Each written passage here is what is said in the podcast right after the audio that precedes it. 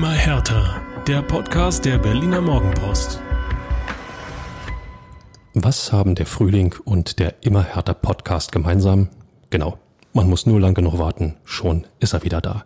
Und damit herzlich willkommen, liebe Leute, zur neuen Folge des Immer härter Podcasts der Berliner Morgenpost.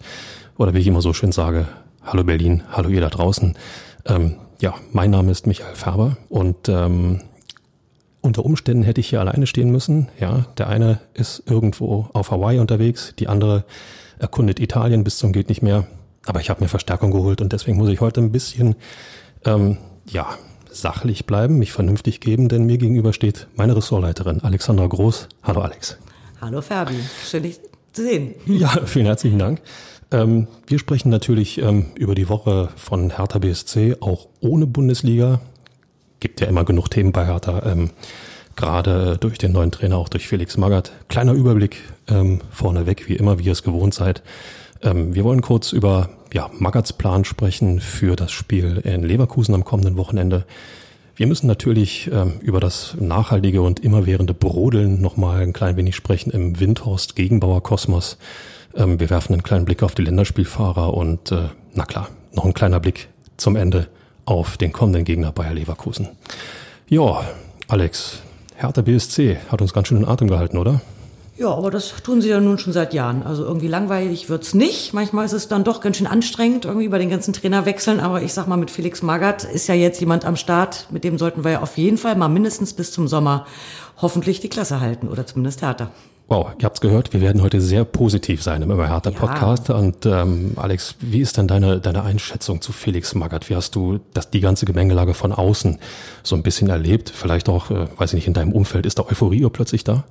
Ich denke schon. Und ich, ähm, Inga Böttling hat es ja auch vor einer Woche in diesem Podcast gesagt. Sie hatte gleich an dem, an der Vorstellung, an dem Tag, wo er vorgestellt wurde in Westend, ein gutes Gefühl. Und an dem Tag war ich auch im Dienst und ich hatte im Büro auch ein gutes Gefühl. Ich habe mir die Vorstellung nämlich ähm, im Livestream äh, angeschaut und äh, hatte auch, obwohl ja Felix Magath an der, bei der Vorstellung eher ruhig war, ja, da war er ja eher zurückhaltend, aber nichtsdestotrotz, er hat eine unfassbare Präsenz und da sitzt auch eigentlich in Wahrheit jedes Wort und da kann man sich schon vorstellen, wenn da irgendwie so ein bisschen Jux gemacht wird beim Training, dass das dann, naja, nicht so gern gesehen wird. Und also er hat einfach, er ist eine Respektsperson und das kommt in jedem Fall rüber und das ist gut. Das braucht Hertha jetzt und ich sag mal so, der Sieg gegen Hoffenheim hat ja gezeigt, dass da auf jeden Fall schon mal positiv was gelaufen ist. Ich glaube auch, das hat, äh, ist untrennbar mit, mit dem Einfluss von Felix Magath verbunden. Ähm, ich glaube, ich habe es letzte Woche gesagt, man überlegt nicht, ob man einen halben Schritt weniger macht, sondern man ist einfach nur schockiert, dass es einem nicht gelingt, noch zwei Schritte mehr zu machen unter Magath. Also der Typ ähm, weiß eine Mannschaft irgendwie einzunorden. Ähm, und er scheint ja wirklich was rauszukitzeln. Also das ist ja das, was du auch letzte Woche schon gesagt hattest, hier an gleicher Stelle. Warum haben sie das nicht vorher gemacht? Sie können es ja. Sie können ja laufen, sie können alles geben, sie können die paar Meter mehr gehen und so muss also ein Felix Magath dann doch irgendwie die richtigen Stellschrauben gedreht haben. Ohne Zweifel, ähm, ja. Wir können immer noch drüber nachdenken, äh, was für ein äh, Bild äh, die Mannschaft dann tatsächlich abgibt oder was für ein Licht das auf diese Mannschaft wirft, wenn man vorher zumindest diese, wie es immer so schön heißt, Basics, ne? diese, diese Grundtugenden, Einsatzbereitschaft etc. nicht an den Tag gelegt hat und jetzt kommt Felix Magath und dann funktioniert's also. Augen auf bei der Kaderplanung. Ja, so ganz ähm, das wirklich Positive ist, äh, dass Magath inzwischen wieder negativ ist. Und damit äh, reden wir natürlich über die Corona-Infektion, die ihn zum Hoffenheim-Spiel ein wenig außer Gefecht gesetzt hat. Magath ist zurück auf dem Trainingsplatz, das ist gut. Sein Assistent, der das Hoffenheim-Spiel sozusagen gecoacht hat, Mark, ähm, Achtung, Fotheringham, ich habe es mir behalten, auch wenn es ein bisschen schwer ist, hat sich dafür ein bisschen mit Rückenproblemen abmelden müssen unter der Woche. Vedat Ibisevic hat übernommen. Ähm, Alex, als Spieler, äh, der eine kommt, kann nicht, der zweite führt dich zum Sieg und meldet sich dann ab und dann muss irgendwie der Sturmtrainer das Training übernehmen. Ich meine, wie bekloppt ist das? Das ist schon verrückt, aber Vedat Isibic ist ja auch eine große Nummer bei Hertha. Also das ist ja auch jemand irgendwie, zu dem man eigentlich aufschaut. Der hat so viele wichtige Tore für Hertha gemacht. Also so von daher denke ich mal ganz, äh, ganz klar, dass äh, bei dem würde ich auch mich nicht wegducken im Training. Ja, zumal, ähm, sagen wir mal, die Schnittstelle zu Magath ist ja jetzt da. Ne? Insofern, ach, jetzt ist bloß der Ibisevic da, jetzt können wir wieder. Ähm, ich glaube, das funktioniert alles nicht mehr. Die, also mein Gefühl sagt auch, dass die Truppe endlich, endlich und zum dritten Mal endlich begriffen hat, worum es wirklich geht jetzt in, in diesen Wochen. Ähm, gibt eine zweite Quizfrage für euch da draußen. Was hat der Immer Härter Podcast und Härter BSC gemeinsam mit Blick auf die kommende Woche? Alex, hast du eine Idee? No, das wirst du mir gleich verraten. So, und zwar der Immer Hertha Podcast ist da und Hertha BSC ist weg. Und zwar aus Berlin. Ähm, ja, Im berühmten Hasewinkel. Im berühmten Hasewinkel ähm, haben schon ganz andere ähm, Bundesligisten aus Berlin ihr erstes Trainingslager abgehalten. Damals noch Zweitligist. Aber ähm, Hasewinkel bei Bielefeld ins Trainingslager. Ähm, am Dienstag geht's los. Äh, vor dem Spiel in Leverkusen will Felix Magath die Truppe dort, ich denke mal, auch ein bisschen mehr kennenlernen, was ja vielleicht äh, so extrem noch nicht der Fall war. Man hat dann auch abends mehr Zeit für Gespräche, für, für Einschwörungen, Mannschaftsabende und so weiter. Und von dort geht's dann direkt äh, zum Spiel nach Leverkusen am Samstag. Ähm, macht so ein Trainingslager überhaupt Sinn? Also ich kann das immer ehrlich gesagt ein bisschen schwer einschätzen. Zum jetzigen Zeitpunkt der Saison macht sowas noch Sinn?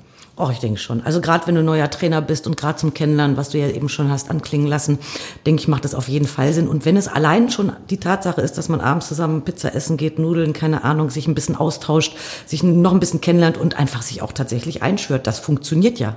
Also das ist ja nicht, äh, nicht so leicht dahingesagt, sondern das, und das ist, ja, da braucht das. Also guck auf die Tabelle, da ist noch nichts nix gerettet. Ne? Also da, und gerade in der Nähe von Bielefeld ist ja auch lustig, dass sie nun gerade da den Geist von Bielefeld dann einsaugen, denn Bielefeld ist ja ein direkter Konkurrent nach wie vor ne, im Kampf um den Klassenerhalt. Ist übrigens eine coole Frage. Ähm, schottet sich Hertha BSC dann ab, damit Arminia Bielefeld da nicht äh, noch irgendwie was zu sehen bekommt? Ähm, andererseits, ich glaube, die spielen ja nicht mehr gegeneinander. Das Ding ist ja durch. Insofern ähm, kann Bielefeld ruhig schauen, wie sie den Klassenerhalt hinter Hertha BSC schaffen, wenn überhaupt.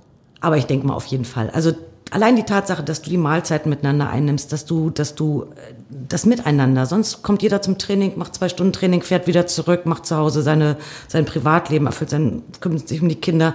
Und da ist es tatsächlich mal vier, fünf Tage.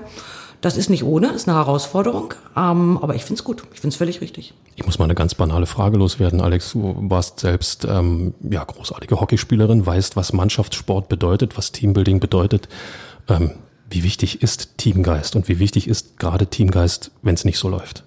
Ja, das ist, wenn die Zuschauer der zwölfte Mann sind, dann ist Teambuilding vielleicht der 13., 14. und 15. Mann, keine Ahnung, aber ich das auch mal auf jeden Fall. Also ganz, ganz, ganz wichtig. Denn guck mal, einer rennt nicht, einer knickt um, da muss der andere ran. Und das geht nur gemeinsam. Also pff, du kannst es nur gemeinsam schaffen. Und das haben sie ja gezeigt gegen Hoffenheim, dass da durchaus Potenzial da ist, dass sie es können. Und äh, das schärft jetzt nochmal, also die, die Sinne müssen einfach nochmal maximal geschärft werden. Auch und jeder muss wirklich, also wenn das jetzt nicht verstanden hat, wann dann? Wir sprechen ja immer gern davon, ähm, eigentlich ist jetzt nochmal der dritte Saisonstart. Ne? Beim ersten Trainerwechsel ähm, von, von Paul Dardai zu Taifun Korkut hat man schon, oder haben wir auch schon, das machen wir Medienleute ja gerne, ich weiß, ähm, äh, von einem Neustart gesprochen. Und äh, also für mich ist das gefühlt jetzt unter Magath ein dritter Saisonstart. Kann man das, was vorher gewesen ist, so ausblenden? Ist das möglich? Was glaubst du? Schwierig. Also ausblenden glaube ich nicht. Und alles, die Vergangenheit gehört ja zu der Geschichte, wo du bist. Denn nur wer seine Vergangenheit kennt, kann eigentlich auch in die Zukunft gehen. Also das ist schon, glaube ich, ganz, ganz wichtig. Du darfst dich bloß nicht, gerade im Fall von Hertha, von der Vergangenheit lähmen lassen. Na, du darfst nicht sagen, so, oh Mann, haben wir doch nicht hingekriegt und keine Ahnung und Leverkusen, ähm, muss man mal sehen, du wirst mir gleich erzählen, wie da die Bilanz ist. Ähm, sondern tatsächlich, auch wenn es abgedroschen dies nach vorne schauen. Aber so, du musst natürlich wissen, wo du herkommst. Das ist ganz klar. Aber die Spieler müssen sich ja auch, die spielen auch um ihre eigene Zukunft. Also die müssen sich doch auch klar sein, dass sie jetzt 100 Prozent ist zu wenig, auch wenn es das eigentlich gar nicht gibt, mehr als 100 Prozent. Aber natürlich ist da jetzt maximaler Zusammenhalt gefragt und, und zurückschauen macht jetzt keinen Sinn. Das ist ja, ist erledigt. Geht, geht nur nach vorne, absolut. Ja. Ähm, was mir gerade aufgefallen ist, äh, weil du es gerade gesagt hast, die Spieler spielen ja um ihre eigene Existenz. Es ist irgendwo totale Ironie, dass ähm, einer der letzten Sätze von Taifun Korkut auf dem Hertha-Trainingsplatz, der hängen geblieben ist, genau dieser Satz war. Ähm, es geht nicht um meine, meine Existenz, es geht, es geht um eure Zukunft, um eure Existenz. Und zack, war Taifun Korkut weg. Das tut ähm, mir schon fast ein bisschen leid, weil er hat wirklich echt, er hat ja, ist aus sich rausgegangen, er war ja eher so ein stiller Vertreter. Und zum Ende ist er so laut geworden und hat so klare Ansagen gemacht.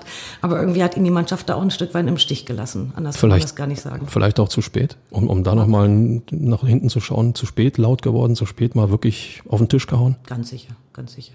Also. Vielleicht kann er das für die Zukunft mitnehmen. Bei Hertha BSC wird er das nicht mehr für die Zukunft mitnehmen. Nein. Wir gucken nach Hasewinkel. Ähm, ja, große taktische Spirenzien, glaube ich, werden da ja nicht mehr. Wir haben es ja gesagt, Teambuilding, glaube ich, ist da das A und O. Das finale, letzte Zusammenwachsen. doch ähm, ein bisschen problematisch wird's, weil ähm, es werden ja nicht alle dabei sein. Wir haben ja eine Länderspielpause. Ähm, und äh, da sind ja tatsächlich auch einige unterwegs. Äh, ich weiß, dass viele Statistikfreunde da draußen sind. Ich würde einfach mal kurz ähm, nur vortragen, wer nicht dabei ist. Das sind äh, unter anderem, ja, der Drick Boyata, Abwehrchef, ähm, der hat äh, gerade mit Belgien in einem Freundschaftsspiel gegen Irland 2 zu 2 gespielt, war da 90 Minuten unterwegs.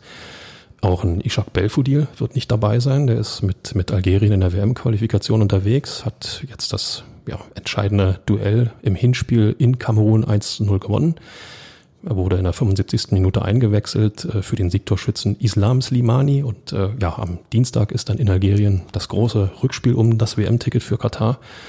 Und auch ähm, Stefan Jovetic, ähm, entgegen anderer Planung, ist in Hasewinkel nicht dabei. Er war bis Freitag bei Hertha BSC und äh, ist jetzt jedoch zur Nationalmannschaft gereist, um dann mit Montenegro ähm, gegen Griechenland zu spielen. Ähm, wenn ich sage Boyata, Belfodil, Jovetic, äh, das sind ja irgendwie drei, drei Säulen des Spiels und die sind nicht dabei.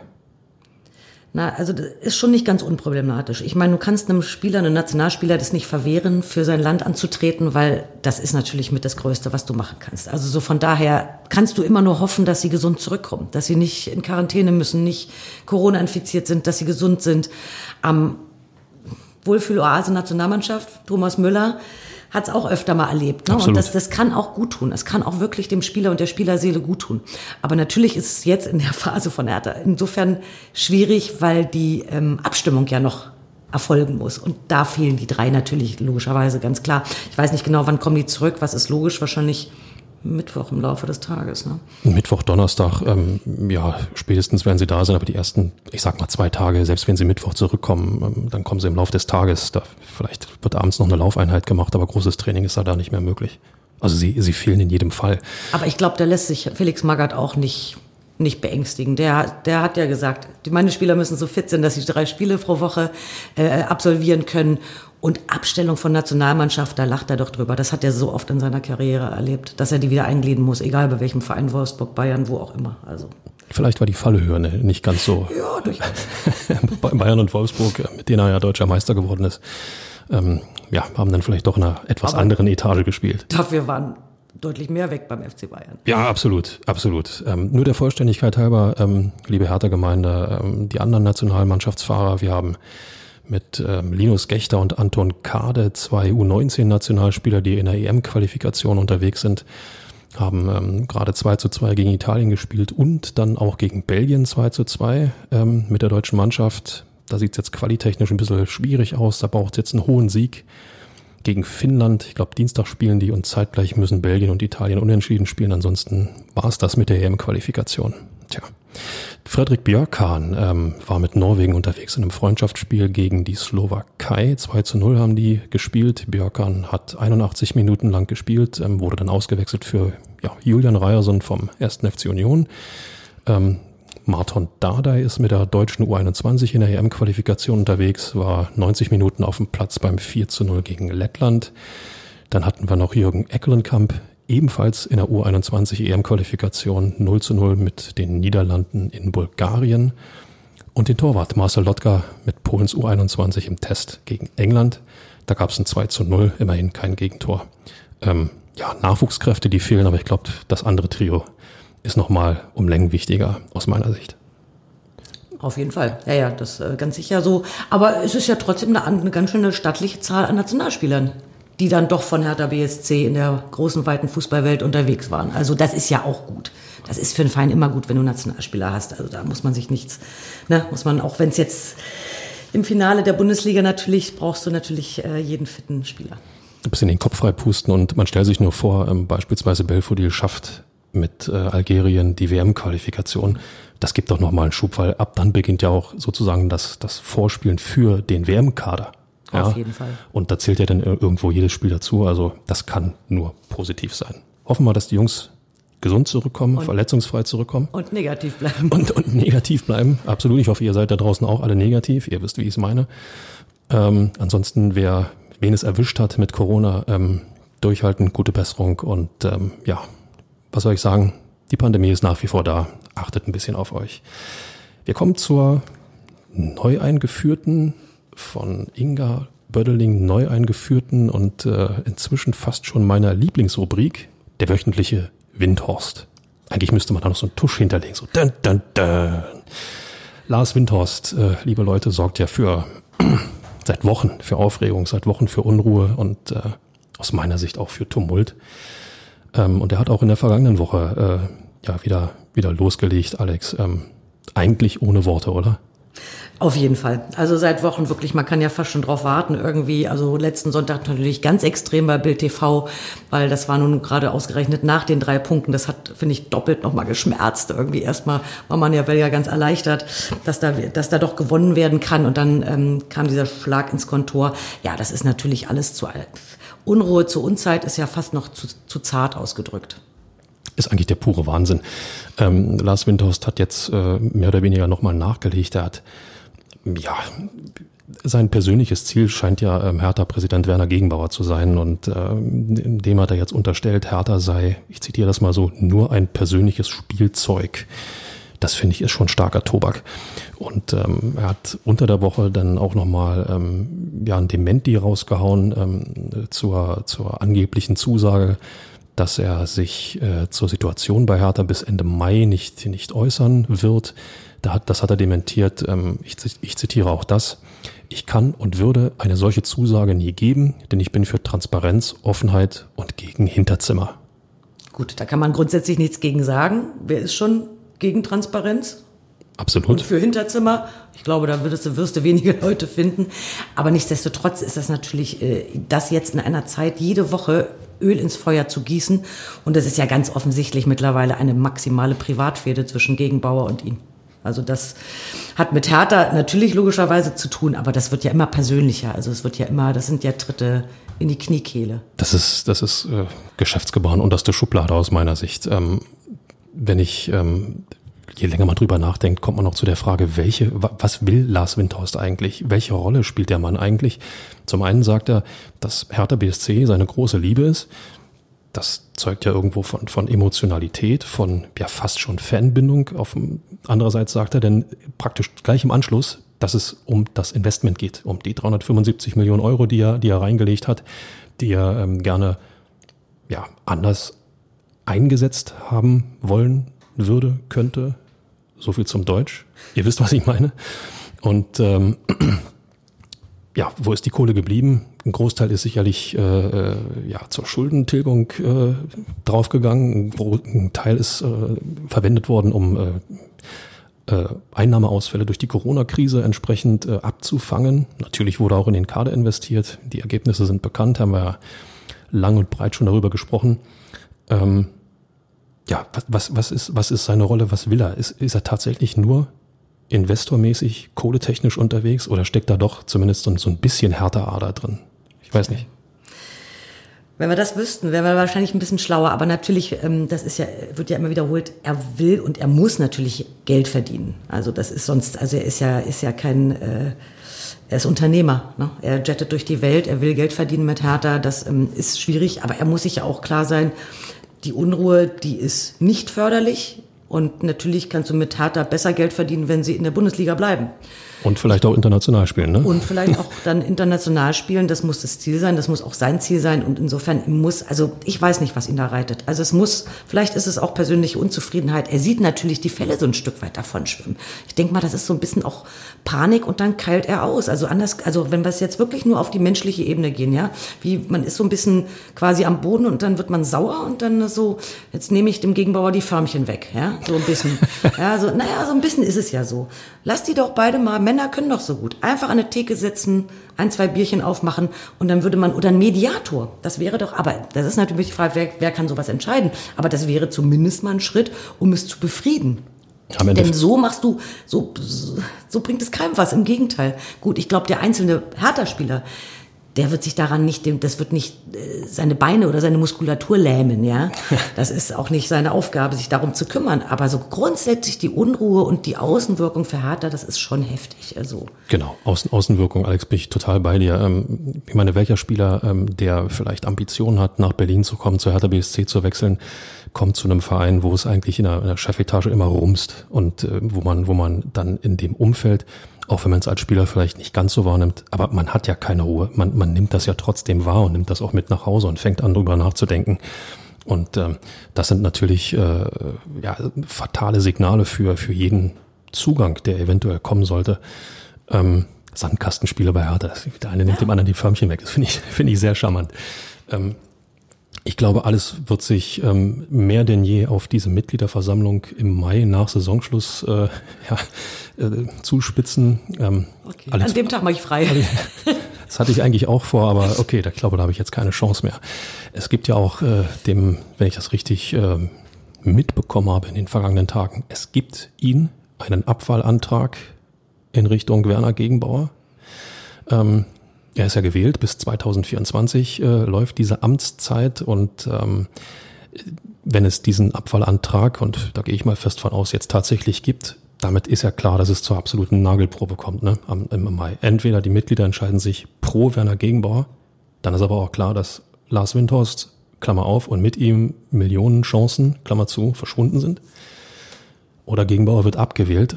Die Frage ist dann, wer macht's? Und es wird, glaube ich, ein Fakt sein, dass der neue Präsident in jedem Fall ein Windhorstmann ist. Ne? Aber den muss es auch erstmal geben. Ne? So wahnsinnig viele Kandidaten gibt es ja dann auch nicht. Genauso wie es bei der Trainerposition nicht so viele gab, außer Magath. Auf den kurioserweise keiner gekommen ist, weil Magath sich so rausgenommen hat aus dem Geschäft. Er war, war im, im, im ja, wie sage ich's, im Vorstand? Nee, im, ich sag's mal, in der Führungsetage bei den Würzburger Kickers hat er sich versteckt gehabt. Ja, okay. bis er, bis er dann irgendwann diesen Anruf von, von Bobic eben erhielt. Und ähm, was für eine Dellingsche Überleitung, Freddy Bobic. Wir müssen natürlich auch über Freddy Bobic sprechen in dieser gesamten Gemengelage. Ähm, hat das Geschäftsführer Sport hat ähm, ja unter der Woche, ähm, ich meine im Tagesspiegel war es auch ein, ein Interview gegeben und hat sich, wie ich finde, sehr diplomatisch auch geäußert. Zum einen sagt er, Zitat, ich werde mich zu internen Gesprächen in der Öffentlichkeit nicht äußern. Und äh, ein zweites Zitat schicke ich mal gleich hinterher. Aus Sicht des Vereins finde ich die Bitte verständlich, dass man das Ganze jetzt mal ein bisschen hoch runterdimmt bis zum Klassenerhalt. Ähm, von wegen Härte produziere schon, Zitat, sehr viel Lautstärke. Das macht mich schon auch nachdenklich und das werde ich auch intern auch klar ansprechen. Meine Devise wird immer sein, miteinander reden, nicht übereinander reden. Ist schon mal nicht verkehrt, oder? Das ist ähm, sehr, sehr gut und völlig richtig. Also da so ein bisschen die Luft rauszusehen oder so ein bisschen zu sagen, jetzt hier mal ähm, ähm, bisschen ruhig mit den jungen Pferden oder mit den im Fall älteren Pferden. Ähm, miteinander reden wäre ja dann, wäre er ja der klassische Typ eigentlich, um die beiden, naja, Streithähne ein bisschen an einen Tisch zu kriegen. Hat er natürlich, denke ich mal, als Geschäftsführer vielleicht nicht ganz so die Position, oder könnte schwierig werden. Aber ein Versuch wäre es äh, theoretisch wert. Nein, der macht das gut, aber er hat natürlich echt eine, oh, eine sehr Undankbar, oder? Undankbare es, äh, Position. Meine, er, sitzt, er sitzt total zwischen den Stühlen. Ich meine, ja. wie, wie, soll, wie soll er sich verhalten? Zum einen, äh, klar, äh, versucht er loyal, hallo, Herr Färber, versucht er loyal zu sein zum, zum Vereinspräsidenten, der ähm, ein bisschen einfach formuliert ihn ja auch bezahlt oder beziehungsweise dafür sorgt, dass er bezahlt wird. Auf der anderen Seite, glaube ich, weiß Freddy Bobic ganz genau, wenn ihm jemand Millionen für Kaderplanung zur Verfügung stellt, dann wird es Lars Windhorst sein. Also in welche Richtung entscheide ich mich? In welche Richtung würdest du dich entscheiden? Hm. Ganz schwierig. Blöde Frage. Vor allem, ja, vor allem jetzt in, in, dieser, in dieser virulenten Zeit mit, mit, mit dem Abstiegskampf. Also da hat er doch gar nicht den Kopf für. Das ist also, und also, der muss, eigentlich muss alle Kraft in die, auf den Rasen gehen und in die Performance gehen. Es sind jetzt so direkte Duelle noch, die anstehen. Das wären wirklich nochmal aufregende Woche. Und wir haben ja auch nochmal ganz kurz auch noch ein kleines Derby vor der, vor der Brust. Also mit fast 75.000. Oha, Na, ich hoffe 75.000. Ja. ja. es wäre äh, tatsächlich das ähm, erste Bundesliga-Derby im Olympiastadion vor Zuschauern in der Bundesliga. Das Pokalspiel mit den 3000 ähm, ähm, Glücklichen, ja, das äh, würde ich jetzt mal ausklammern, aber in der Bundesliga wäre es das erste ähm, Derby Hertha Union im Olympiastadion mit Zuschauern. Also da, das ist schon nochmal ein Brett. Ne? Da bist du ja, ohne jetzt zu weit nach vorn zu blicken, aber da bist du ja aufgefordert zu gewinnen. Aus Hertha BSC-Sicht, ne? Auf jeden Fall. also Freddy Bobic, schweres, äh, schweres Los. Das hat er sich selber äh, gezogen, sagen wir mal so. Mal ganz abgesehen davon, dass er ja auch den Blick schon auf die kommende Saison, auf Kaderplanung, wer kommt, wer geht, wen brauchen wir, wen können wir ansprechen, ähm, mal so ganz nebenbei irgendwo managen muss. Also Ich finde, er moderiert das gut. Also ich finde, ich habe, ich finde, seine Art ist gut. Dieses ein bisschen, mal, kühlt mal alle ein bisschen runter, konzentriert euch aufs Wesentliche und es, dass er, na, dass er sich so ein bisschen zurückhält. Ich glaube, da, da tut er gut dran. Er zündelt nicht mit, er zündelt nicht mit. Genau. Und das ist eine ganz entscheidende. Da gibt's die zwei Zündler, das ist gut. Also das ist jetzt bekannt, aber nicht, er steigt nicht in den Sandkasten dazu. Ja, das ist, das ist sehr gut. Er schaut von draußen drauf. Ähm, Ich glaube, zum einen ist das sehr hilfreich, dass er eben, äh, ich sage jetzt mal auch salopp, keine härter Vergangenheit hat. Ja, er hat bei Hertha BSC gespielt, das wissen wir, aber er ist ja ähm, anders als beispielsweise Paul Dardai nicht so eng, nicht so intensiv, nicht so ähm, total mit dem Verein verbunden, wie es, wie es ähm, andere sind. Ich glaube, dass das hilfreich ist und ich habe ihn ja seinerzeit erlebt ähm, in der Woche vor dem vor dem Korkut-Rauswurf, da stand er, wie soll man sagen, sehr sicher, sehr, äh, ja auch irgendwo sturmerprobt. Ja, ähm, das wird, also auch moderierend, wissend, was jetzt kommt. Der Sturm wird jetzt kommen, ich stehe ganz vorne und ich werde versuchen, so viel wie möglich abzufangen. Ähm, dazu brauchst du schon ein gesundes Selbstvertrauen und das hat er. Auf jeden Fall. Das kommt auch so rüber. Und ich finde, er kommt auch wirklich sehr authentisch rüber. Also es nimmt auch kein Blatt vor den Mund. Also er übertreibt es ja auch nicht mit dem Appeasement, sondern aber er sagt ganz klar, ähm, Leute, jetzt mal ruhig hier. Habt ihr es gehört da draußen in Westend? Jetzt, jetzt mal ruhig. Ja? Sport in Hasewinkel steht in der nächsten Woche an. Schließen wir dieses Kapitel ab, hoffen ähm, aus journalistischer Sicht, dass es den nächsten wöchentlichen Windhorst gibt. Ähm, aus Herder Sicht äh, wäre das natürlich nicht wünschenswert, da bin ich ganz ehrlich. Bleibt noch eine alte Rubrik wieder aufzuleben und sonst so. Ja, Stadionfrage. Und bevor euch jetzt ähm, Tassen, Stifte oder sonst was aus den Händen fällt. Nein, da ist noch nichts entschieden, aber ähm, die Faninitiative Blau-Weißes Stadion hat sich zu Wort gemeldet und ähm, sieht in dieser total festgefahrenen Situation offenbar ein klein bisschen Fortschritt. Der, ähm, ja, wie sagt man, Initiator dieser, dieser Initiative, ähm, Knut Bayer, hat sich ähm, wenn ich das richtig sehe, auch im, im, im Tagesspiegel gemeldet und hat gesagt, die politische Konstellation war noch nie so günstig. Ähm, er glaubt, dass ähm, ja, der Verein und auch der Senat äh, ja jetzt eher in der Lage sind, einen Konsens zu finden, wie es mit dem Stichwort neues Hertha-Stadion weitergeht. Er sagt aber auch klipp und klar, es muss dieses Jahr passieren. Wenn wir dieses Jahr keinen Standort haben, sehe ich persönlich schwarz. Alex, wie schwarz siehst du neues Stadion und Hertha BSC? Ja, es ist kurios. Das ist ja ein Thema, was man gar nicht zur Zeit, äh, dass man, das ist so eigentlich eher ein bisschen nachrangig, würde man sagen. Es gibt drängendere Probleme oder Problemfelder. Aber nichtsdestotrotz äh, muss das natürlich immer parallel weiter äh, ähm, werden, dieser Gedanke. Und also schwarz sehe ich nicht. Also dieser Druck auch zu sagen, es muss dieses Jahr entschieden werden, da fehlen mir so ein bisschen die Alternative. Ja, was ist dann nicht? Dann ist der Staat, die Stadiondiskussion tot. Kann man sich jetzt auch nicht so richtig vorstellen. Das glaube ich, das, das glaube ich ehrlich gesagt auch nicht. Aber ähm, der, der Zeitplan war ja klar gesetzt. Man wollte ja äh, bis 2025 im neuen Stadion spielen. Das hat Hertha BSC ja seinerzeit, wie ich finde, viel zu offensiv und viel zu optimistisch ähm, kommuniziert. Ähm, und braucht mir jetzt keiner kommen, dass die Corona-Pandemie dazwischen kam und deswegen alles lahmgelegt hat. Ähm, seit Verkündung vor, ich kann gar nicht sagen, zehn Jahren, acht Jahren, ähm, ist äh, so viel Zeit ins Land gegangen, ähm, ohne einen Standort zu finden. Ähm, Alex, Hertha nicht im Olympiastadion, also für mich, ich kenne Hertha ja bloß im Olympiastadion, dir als, Ich als. Urberlinerin genau Ja, ja. wie ich, wird, wird es genauso gehen. Hertha BSC nicht mehr im Olympiastadion. Ähm, vorstellbar? Fragezeichen? Vorstellbar für mich schon, wenn auf dem Gelände dort ein zweites kleines, schmuckes, ähm, der Zuschauerzahl entsprechendes ähm, Fußballstadion entstehen würde, wo die Zuschauer auch direkt am, am Spielfeld sitzen. Das gibt nochmal eine ganz andere Stimmung. Wie gesagt, entspräche auch dem realistischen Zuschauerschnitt, denke ich mal. Welcher wäre das aus deiner Sicht? No, 40, 45, ich glaube. Und wenn du dann nämlich immer, naja, fast aus, fast immer ausverkauftes Stadion hast, das ist schon richtig toll. Also da kannst du wirklich auch deine Anhängerschaft dann wirklich pflegen und ähm, verläuft sich nicht so. Das wäre eine Möglichkeit. Westend, natürlich, Westend und Hertha gehören zusammen, aber natürlich gibt's immer wieder die Alternative mit dem Tempelhofer Feld. Sehr gute Verkehrsanbindung mitten in der City, City West. Finde ich auch total spannend. Ja, also das, hätte das, Charme, oder? hätte Charme. Ja, total. Dass, dass das noch, äh, sagen wir mal, in, in keinster Weise in die Verlosung gekommen ist, klar, es liegt mitten in einem Wohngebiet, das darf man nicht vergessen und äh, man überlegt ja dort auch nach wie vor Wohnungen zu bauen, aber ähm, lasst uns einfach frei denken. Tempelhofer Feld, Hertha, Hertha Stadion? Ja, und an die Mischung auch draußen Leute, die flanieren, die mit ihren Hunden spazieren gehen oder Fahrrad fahren, picknicken und dann eben dieses mit dem Spannungsfeld Profisport. Also es, es, es, es hätte Berlin-Flair. Ohne Zweifel. Ansonsten müssten, glaube ich, alle ähm, Denkmalschützer und ähm, nicht falsch verstehen, ich bin sehr dafür, Denkmäler zu schützen, aber äh, wenn man eben am Olympiastadion die Möglichkeiten hat, Olympiagelände zu nutzen oder die Umgebung des Olympiageländes, ich sag auch nur Maifeld, ja, ähm, ich weiß, dort finden Poloturniere statt.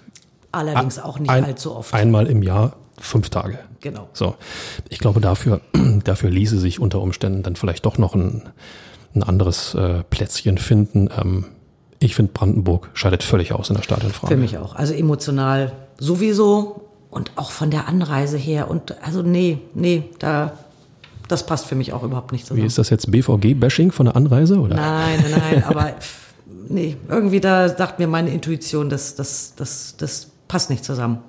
Bin ich, bin Und ich. ich glaube, so viel geht's auch vielen Hertha-Fans. Ja, natürlich. Hertha BSC ist Berlin und ähm, ist in Westend, äh, wie soll man sagen, da ist der Pflock drin. Das ist die sportliche Heimat jetzt, ähm, seit es die Plumpe eben nicht mehr gibt.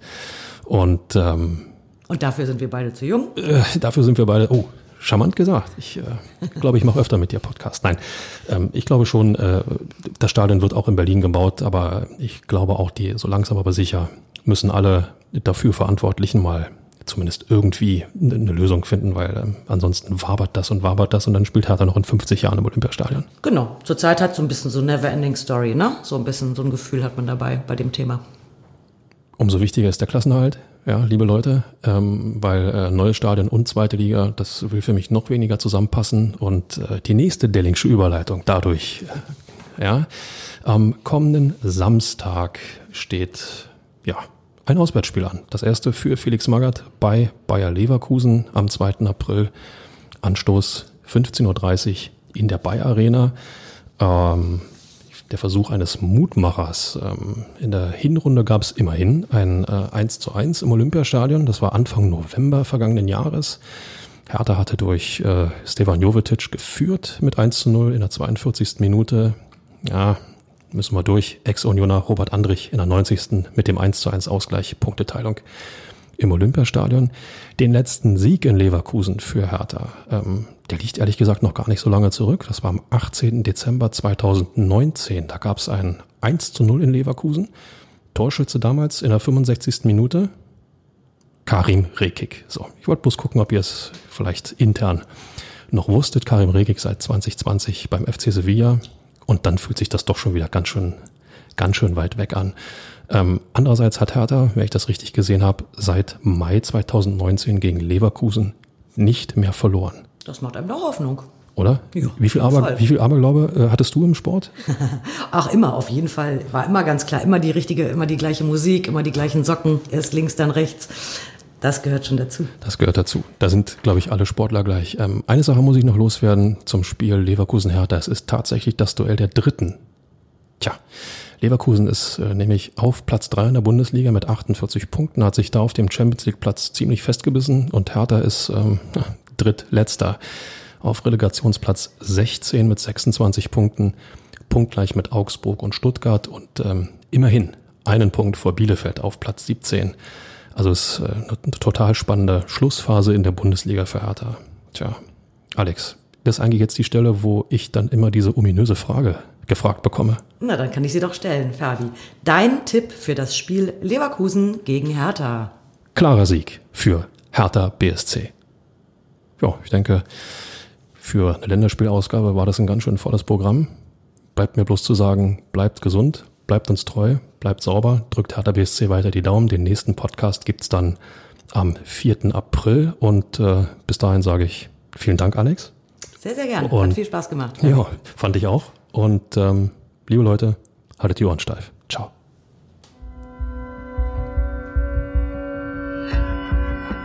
Immer härter. Der Podcast der Berliner Morgenpost.